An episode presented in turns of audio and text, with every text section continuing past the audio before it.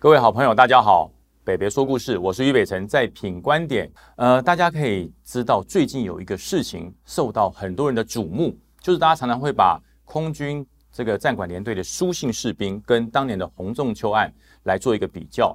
呃，其实这两个案子都是我们军中最不喜欢看到的案件，就是悲剧。悲剧，洪仲秋啊，因为当兵而失去了生命，而这位书信士兵因为当兵而变成了植物人。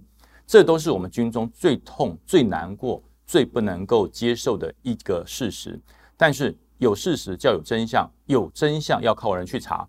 这一些事情，我觉得呃，透过了检察官，透过了医院的厘清，我觉得军方还有父母亲必须要心平气和来见证一件事，就是这个事情的真相到底是什么。军方不要瞒，父母亲好好的去访查。或是透过了军方的配合，军方一定要配合家人，让家人知道真相在哪里。透过他的袍泽，透过了他的朋友，或是透过了已经退伍的弟兄，把真相慢慢的还原。虽然在法律上可能已经认为哈是不起诉，或者是呃相关都没有疏失，可是我觉得良心的谴责是永远无法抹灭。一个好好的士兵，一个好好的孩子送到军中，送到你手上，但是当他离开的时候，却变成了植物人。我觉得情何以堪？我们看到了家长，我们看到了父母亲那个泪眼，我们怎么舍得？不要再把真相压在你的椅子底下，全部摊开。让全国的人知道，这样对招募有利，这样对军中的士气有利，对义男的家人在军中服役的孩子，他的心理负担也会降低。讲到泪眼哈，其实孩子好好的到军中发生的状况，无论是离开人世间，还是变成植物人，真的都是父母亲心中的痛，都会哭泣，都会难过，都会流泪。人流泪是因为伤心，那战车流泪是为了什么？大家听过钢铁战车，一个非常非常在军中认为是极端超级非常火力震撼的武器，能够流眼泪。为什么战车要流泪？今天我要跟大家讲一个故事，是我亲身的经历。我在军中，我真的有这么一部战车，叫做泪眼战车。回忆到当年我刚刚下部队，是一个小小军官的时候，我到了单位上。我很开心，因为我拥有四部战车。我一个小排长拥有四部战车，那是多么强大、多么威风、多么可以跟其他的同学炫耀。因为你只有一支步枪，对不起，我有四辆战车。这在军中来讲，有火力、有装备，就是高人一等。可是很遗憾的一件事，就是每次我到战车去巡视，听所有车长跟驾驶手跟我做简报的时候，车长就说：“哎，排长，我偷偷告诉你。”第四部战车不要去管它，哎，奇怪了，同样是战车，为什么独后一二三部，第四步不管？我就希望找到真相。我说，哎，请问第四部战车有什么秘密？他说不是秘密，第四部战车它不会动，不会动，那就是碉堡，那就不是战车。也就是说，我的骄傲立刻打折了四分之一。有一部战车它是不能动的，它是碉堡，它是模型。我就说不行，在我的手下，在我俞北辰的手下。怎么可以有一部战车是碉堡、是废铁、是模型？要让它动起来，一定要竭尽所能让它复活，让它变成我们这一个排里面最有战力、最强大的一部战车。当时所有的车长、所有的驾驶，尤其是那一部四号战车的驾驶，表现出一副傻眼：天哪，这是天官还是天兵？这部车它不会动就不会动，你为什么要叫我去让它变成会动的战车？但是。对一个陆军官校毕业的学生来讲，我除了不会生孩子，我什么都要会做。这部战车，我一定要让它火起来。所以我开始对这部战车下功夫，我开始了解这部战车它的历史，它到底为什么不能动。我开始调出它的履历书，开始仔细的阅读跟这个看观看，没有问题，一切保养正常，一切装备波补正常，为什么不能动？我开始从另外一个角度切入，我开始。到处去问所有接触过这部战车的阿兵哥，我说这部战车有什么问题？刚开始没人敢说，慢慢的声音就传到耳朵去了。他说：“报告排长，我跟你讲，现在不打紧，你晚上十二点经过这部战车，他会哭。哇，天哪，战车会哭？你这是骗我！如果你骗我，我要用一个所谓的煽动军心来办你。你简直在妖言惑众，你简直用鬼神的事来掩埋你没有办法驾驭这部战车的事实。我说你不能骗我哦！如果我今天晚上十二点经过这部战车没有哭，那就换你哭啊！因为你在骗我。好，这个士官长非常非常的谨慎说：“报告排长，到时候你不要吓得屁滚尿流。”天哪，我怎么会？我认为这是荒谬，这是骗人的事。十二点钟对表。十一点五十分，向战车的车场走去。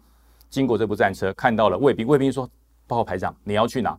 我说：“我要去看我的四号战车。”呃，排长，嗯，你可不可以二十分钟再去？我说：“为什么？你现在走过去刚好十二点，他会哭。天哪，全连都知道，每个人都知道，只有我这个菜鸟排长不知道。那我更要去见证一下。经过了战车，不偏不倚，刚好十二点到达战车的前面，停留了十秒钟。天哪，哪有人哭声啊？除了青蛙叫、蝉叫声，没有哭声。正当我这个气急败坏，打算回来好好狠狠的修理一下这位骗我的士官长的时候，呜呜，哭声出现了，哭声出现了。这个哭声从哪里传出来的？这个哭声果然是从战车的炮塔传出来。可是我想进去看，大家知道战车晚上会上锁。所有的锁在连长的手上，我只是一个小排长，我半夜是没有资格进入战车里面去巡视的。所以我听了这个消息，这个真实的状况之后，我四周打量了战车的一圈，他果然在炮塔里面发出哭泣的声音。我带满了满心的疑问，火速离开。卫兵看到我的脸说：“被吓到了哈。”我说：“没有被吓到，我觉得这有状况，我要去跟连长报告。”我半夜十二点钟到了连长室。报告连长，排长有事报告。连长鼓足了五十万吨炸药的声音从那个门里面传出来：“你有神经病啊！我在睡觉，你叫我起床干什么？”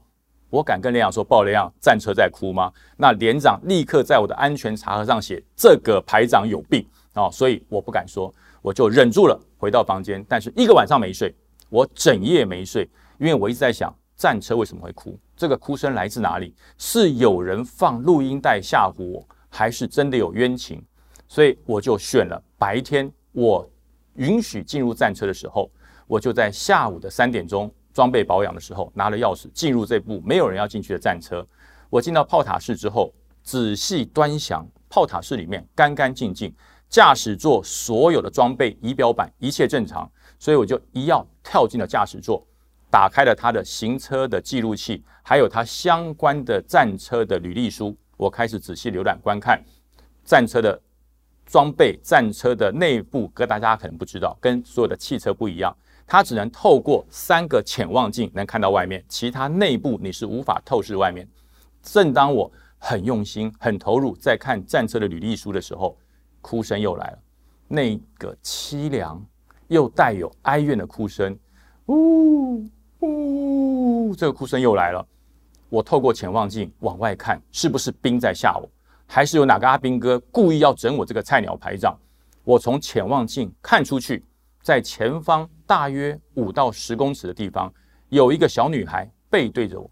从潜望镜里非常明确，一个小女孩背对着我，戴着跟樱桃小丸子一样的小学生的帽子，背对着我，很明显的，她的身子在颤抖。他的身子在颤抖，在哭泣。这个哭声，如果我没有判断错误，就是他发出的，不是炮塔，而是从炮塔外面发生的哭声。我试着问他：“你哭什么，小妹妹？你为什么要哭？有没有阿兵哥欺负你，还是你掉了什么东西？我能帮你吗？”这时候，这个哭声突然停止，传出来了四个字：我毕生无法忘怀的四个字。我要铅笔！天哪，这是怎么回事？正当我要追问之际，我说什么铅笔啊？突然间，我的炮塔外出现了非常大的敲击声，哐哐哐！排长在里面睡着了。我是驾驶手，现在的时间准备要回去集合，下午要跑步了，赶快出来把我排长，时间到了。我突然间发现，我满身大汗，全身汗流浃背，往外看哪有什么小女孩？左看右看，没有小女孩，只有。在炮塔顶端，气急败坏，看我这个排长在战车里偷睡觉的阿兵哥，我马上钻出来，我说什么事？他排长，你洗过澡了吗？我说没有。他说你怎么出这么多汗？我实在来不及解释，我无法去解释到底怎么回事。先跟着回连队上换了体育服装去跑步，跑完步之后，我就带着阿兵哥，我说钥匙还给连长没有？他说没有，晚上吃完晚饭钥匙才要还给连长。我说太好了，陪我到战车里面。阿兵哥说报告排长要干嘛？我说找铅笔，我们去找铅笔。这个阿兵哥听心里想，战车炮塔里面有子弹，有通信机，有炮尾环，有战车炮，就是没有铅笔。战车里面不会有铅笔啊。我说你放心，听我的，我们一定要去找这支铅笔，这支铅笔很重要。哇，阿兵哥没办法，我是军官，他就跟着我。哦，朋友，那我就陪你去了，就进入炮塔，炮塔打开，我们下去开始寻找他告诉我的铅笔。哪里有铅笔？没有铅笔。这时候我就跟弟兄讲，麻烦炮塔转动一下，会不会在炮塔旁边，或者在炮塔的缝隙里面？阿兵哥很不耐烦地说。好了，排长，我就转吧。他就很不耐烦地摇动了炮塔的摇杆，将炮慢慢地转动。我就在炮塔的间隙里开始到处看，让我找到了一支立百代小天使的铅笔，就掉在炮塔的旁边。我就说停，炮塔停止转动。可是我手拿不到啊，因为太深了。我就拿了通信旗杆啊，通信旗杆就是我们通信用的一根棒子，我把它的尾端沾了黄油。下去粘这支铅笔，一粘就跟我们抓知了、抓蝉一样，就把这个铅笔粘起来。我就跟阿兵哥说：“驾驶兵看到了没有？真的有铅笔。”驾驶兵的眼睛真的倍儿大。报告排长，你怎么知道我的战车里有铅笔？我这部战车我已经保养了快要一年了，我从来不知道里面有铅笔。我说：“你想知道吗？”他说：“我想知道。”我说：“我来告诉你，因为我那天为什么会汗流浃背在驾驶舱里面？”因为我听到了哭声，你们晚上才听得到哭声，我白天听到了，而且我透透过战车的潜望镜看出去，外面有一个小女孩戴着小学生的帽子，背对着我正在哭泣。我问他需不需要帮助，他告诉我我要铅笔。后来你就把我叫醒了，我说都是你把我叫醒了，所以你也有份，你也你也害得我无法追根究底，所以我们要继续一起处理这件事。这时候阿兵哥，阿兵哥就是阿兵哥，他心中的。惧恐惧跟害怕已经超过了我们军官能够忍受的极限，他立刻去跟辅导长报告：“报告辅导长，排长讲鬼故事吓我。”哇！这时候辅导长把我找去，他说：“于排长，刚刚下部队要带兵的确很难，但是不能讲鬼故事吓兵，这个兵会被你吓到不敢站卫兵，那以后你去站。”我就把真实的状况告诉了辅导长，我说：“报告辅导长，我刚刚来。”我听说弟兄说那一部四号战车会哭。我说副校长，您听过吗？副校长点点头，说他也听过。我说那您有到车场去听过吗？当然不会。他说那是谣言，我们当然不去听。既然是谣言，为什么不去辟谣？为什么不去把这个谣言给消除掉？我说我去了。副校长眼睛真的倍儿大，你听到了吗？我说我不但听到，我还看到了。我就把看到小女孩的事跟这一支铅笔的故事告诉了副校长。副校长。看看我，摇摇头。他说：“等一下，我把部队工作日志拿出来给你看。”他就从他的正战百宝箱里面翻出了一本很老旧的正战工作日志，而这本正战工作日志就是会记录这个连队从盘古开天到今天所有发生过的大事。他说：“按照这个战车的年代，参加过几次重大的演习。我们把这几本工作日志拿出来翻一下。”我们两个就开始在翻工作日志，有没有发生什么事？真的给我们翻到了这一部四号战车，曾经在参加某一次演习的时候，在外面停在某个学校的校园，而这位驾驶手因为疏忽去上厕所、去上洗手间了。一位小女孩好奇想钻进炮塔来看个究竟，因为战车很稀奇啊，小学生没有看过，她的铅笔可能就掉下去。因为她整个铅笔盒散落，但是被人发现的时候，是这个小女孩从炮塔上一头栽到炮塔里面，当场血流如注，最后这个孩子往生了。这个孩子往生了，但是他所有的书包、他所有的铅笔盒全部都带走。但是从那一天开始，这部战车再也无法发动，是用拖的拖回营区，停在营区里面，到现在也好多年了，没有人修得好。保修单位来看，各种单位来看，看完之后。都是摇头，不知原因。现在你发现了，原来这个哭声是真的。而他为什么要哭？因为他的铅笔掉在炮塔里面，没有人帮他找。小女孩的心愿只是要找回她的铅笔，小女孩的心愿只希望拿回属于她的东西。但是长久以来，没人懂，没人去触碰，也没有人敢去问她。那就我这个菜鸟排长多管闲事，而进入了炮塔里面，找到这支铅笔。但是完了没有？还没有完。我跟副校长说：“报告副校长，请准许我一件事。”他说：“什么事？”我到营区门口，让我请三十分钟的假，我去买一盒全新的立百代小天使的铅笔，然后。我还要买一份金纸，把这个铅笔跟原来的铅笔还有金纸，我们到战车车厂旁边的空旷处，我们把它火化，送给这个小女孩，让她安心，让她不要再寻找这支铅笔。当天晚上，我就带着这个驾驶兵啊，本来要邀请副老长，副老长再三的拒绝，说他对鬼神之事无缘呐，还是由我这个排长自己去解决。我们把这个铅笔一盒新的铅笔跟金纸烧完了之后。隔天下午，我们再度发动战车，战车发起来了。从此以后，再也没有动四号战车，再也没有哭泣的战车，因为孩子完成他的心愿，因为战车也因为我做的这件事情，整个魔咒解封，加入国军战备的行列。所以国军有很多很多的事情，不要害怕，不要担心，用心去体会，用智慧去克服。一切鬼神之事，冥冥之中必有诉求。他来找你要你帮忙，而不是你要怕他。更不要去骂阿兵哥，荒谬之谈，胡说八道。任何荒谬之事，必有科学之处。用你的智慧去解决，军中的管理会更好，军中的团结会更高。这个就是我所谓的泪眼战车，好听吗？下个礼拜还有更好听的故事带给你。大家听过退伍令吗？我要讲一个退伍令的故事。我们下个礼拜再见喽。大家再见，拜拜。